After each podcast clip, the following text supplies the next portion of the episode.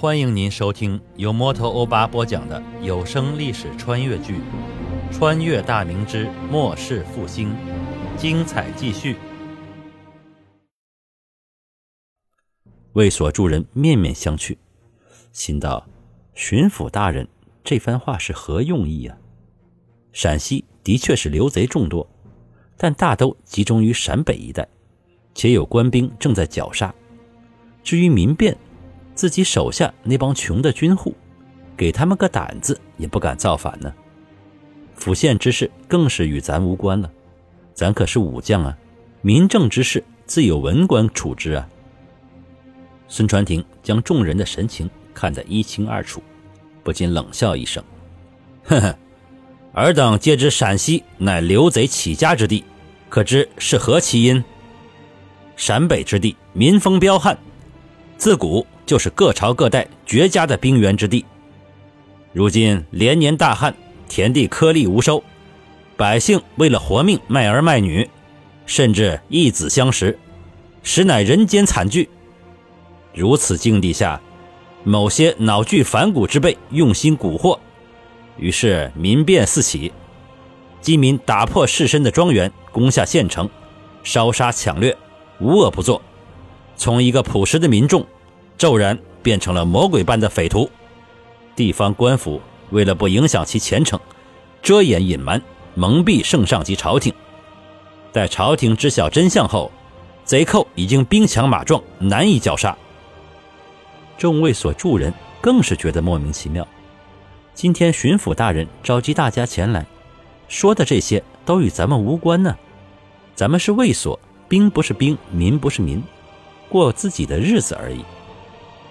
孙传庭说到这里，话锋一转：“太祖高皇帝驱除鞑虏，创立我大明后，有感于养兵不易，所以仿照李唐之府兵制，在各地建立卫所，屯田养兵，控扼要地，减轻百姓的负担。卫所制自施行之初，其效显著，屯丁日常为农，战时为兵，以其田地出产养其兵。”如果按制执行，天下自会太平无事。然而现在卫所成了什么？成了某些人损公肥私、贪污克扣兵卒银饷、倒卖军资，甚至交通贼寇、侵吞公田及军户口分田，亦使军户如猪狗，藏污纳垢之地。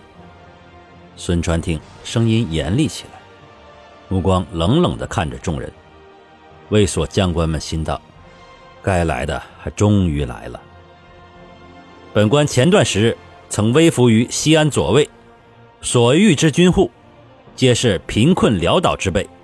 询问其因，明里暗里皆指向卫所高官，言卫所两千余顷田地，某人独占六成有余。军户耕种其名下田地，成为其佃农，且店租高达七成。”普通军户辛苦劳作一年，竟难得吃几顿饱饭。其所住皆是黄泥茅草，冬不避寒，夏不避暑。有的军户甚至一家只有一条裤子，谁出门谁穿。而物观某人所居宅院，规模宏大，雕梁画栋，奴仆成群。虽未曾入内详观，但窥斑之报，足可见其日常之奢华。其手下养有数十打手。用以镇压敢于反抗之人，军户等人敢怒不敢言。其人门下有管家者，依仗其主之势，为所欲为，巧取豪夺。其家产日益增多，而军户日渐贫困，逃亡者甚众。整个卫所上下怨声载道，民情汹汹，犹如滔天之水，总有一天溃堤而出。到那时，就是某些人身败名裂。举家皆亡之日。说到最后，孙传庭猛地一拍桌子，声音骤然的高亢起来。刘辅国脸色蜡黄，额头隐见冷汗，身体微见抖动。张润达、孙作旺也是面色苍白，后背皆已湿透。其余屁股底下不干净的将官们也是两股战栗，口不敢言。只有少数还算为人正直、行事并不过分的，对待军户还算温和的将官们暗自拍手称快。孙传庭语气冷冽，继续说道：“你们西安三卫，本应有在册官兵两万余人。朝廷虽然下拨不及时，但军饷、被服、兵器、甲仗也会经常发放。我问你们，你等辖下还有几个能战之兵？还有多少可用之军械？又有多少军户逃亡，甚至加入刘贼的队伍？你们知道又有多少军户？”恨不得食你等之肉，喝你等之血。本官离京之时，得圣上亲赐尚方宝剑，某正想试试其锋是不是锋利。莫非尔等以为某不敢将你们斩杀？宽敞的大堂中寂然无声，静的连一根针掉到地上都能听到响声。众人都屏住呼吸，大气不敢喘。为首的刘辅国三人。浑身如同蒸笼一般，腾腾冒着热气。庄元周咳嗽一声，堂外的十几个亲兵哗啦一声涌入大堂，个个抽刀在手，扫视着里面的人。卫所众人只觉得脖子凉飕飕的，仿佛刀已经架在了上面一样。终于有人承受不住这股强大的压力，只听扑通一声，张润达。从椅子上站起来后，跪倒在地，脸上、身上大汗淋漓，嘶哑着嗓子喊道：“大人明鉴，下官虽也侵吞不少田地，也贪污了不少军饷，但下官带手下军户并未过分，店租也只有五成。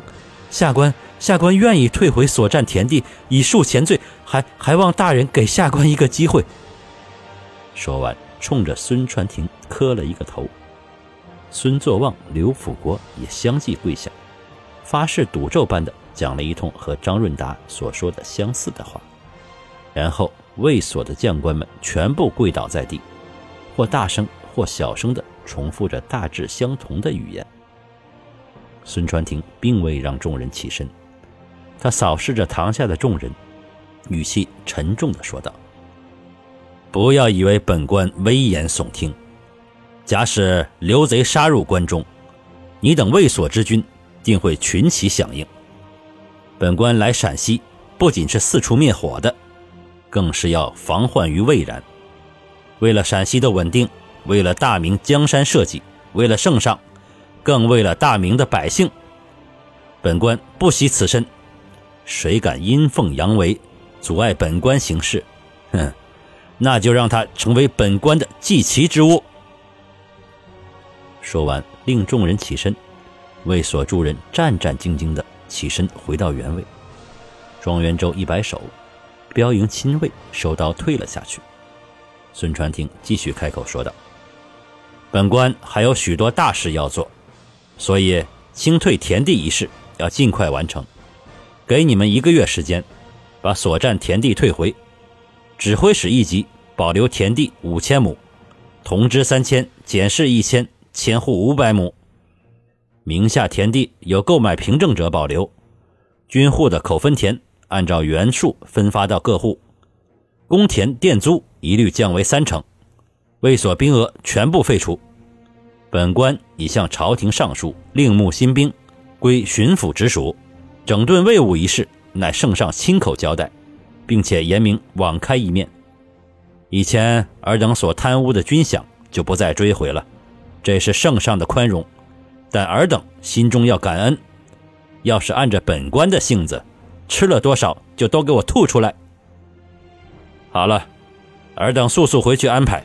本官再次警告心怀鬼胎之辈，千万不要自误。为所助人如蒙大赦，纷纷行礼退下，各自返回驻地而去。感谢您收听由摩托欧巴播讲的历史穿越剧《穿越大明之末世复兴》，欢迎加入我的八分圈，下集精彩继续。